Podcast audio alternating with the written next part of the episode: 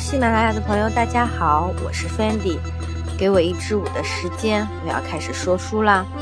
今天我们要聊的是肚皮舞，也即将开辟一块舞蹈世界的新大陆。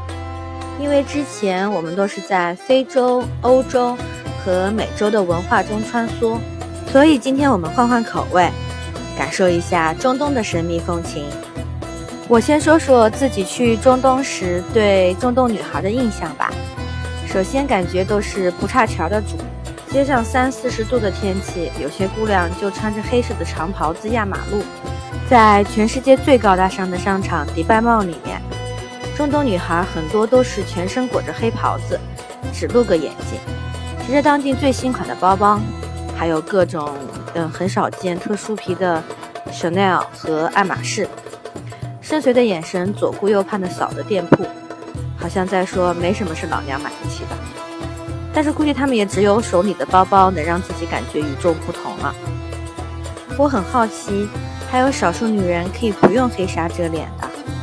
最后听当地人说，那些要么就是思想很超前的年轻女孩，要么就是已经结过婚的少数的开放的女人，并且获得了她老公的允许。至少我待的两天，并没有机会去感受中东女人热情的一面。一张面纱，也许阻隔的不仅仅是她们的脸，更是她们的心。而就在中东这片保守的土地上，培育出了世界上最妖媚风情的舞蹈——肚皮舞。早在古埃及新王国时代的壁画中，就画有和肚皮舞相似的舞蹈。所以，肚皮舞的起源通常都是认为来自埃及王室。随着阿拉伯音乐的流行，肚皮舞风靡一时。到了19世纪的穆罕默德阿里王朝时代，因为觉得肚皮舞尺度太大，就禁止所有人在开罗市内的公共场所跳肚皮舞，所以肚皮舞曾一度衰落了。当时只有在个人宴会的时候才会有肚皮舞表演，一直到了1952年之后，时任埃及总统的纳赛尔下令肚皮舞可以跳。但禁止露出身体，所以肚皮舞者从胸部到腰部都有网状的饰品，不能直接看见肌肤，但就是这样朦朦胧胧的，好像更性感了，有没有？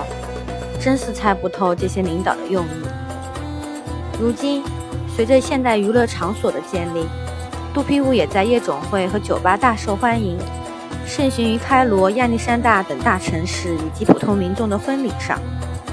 如果你有机会去开罗旅游的话，一定要体验一下尼罗河的游船哦，因为在船上不仅可以观赏到埃及最美的夜景，更能亲身参与一场最纯正的肚皮舞大 party，一定物有所值。据说肚皮舞还有一个官方的传说，相传有一位肤白貌美、大长腿的女子，结婚之后不知道为啥一直没有小孩，痛苦的女子来到神庙祈祷。在神秘力量的引导下，他开始动情地向在神像面前扭腰、扭臀，就像是跳舞的动作，以此来祈求生育之神能圆他有一个孩子的愿望。跳舞的时候是光着脚的，据说是为了保持和土地的联系。结果那边本地的神仙被感动到了，就赐予了他生育的机会。所以也有一种说法是。肚皮舞的动作和孕育生命有关，但不管是传说还是现实，他们想要表达的就是，肚皮舞已经达到了感动天、感动地，还能感动你的境界了。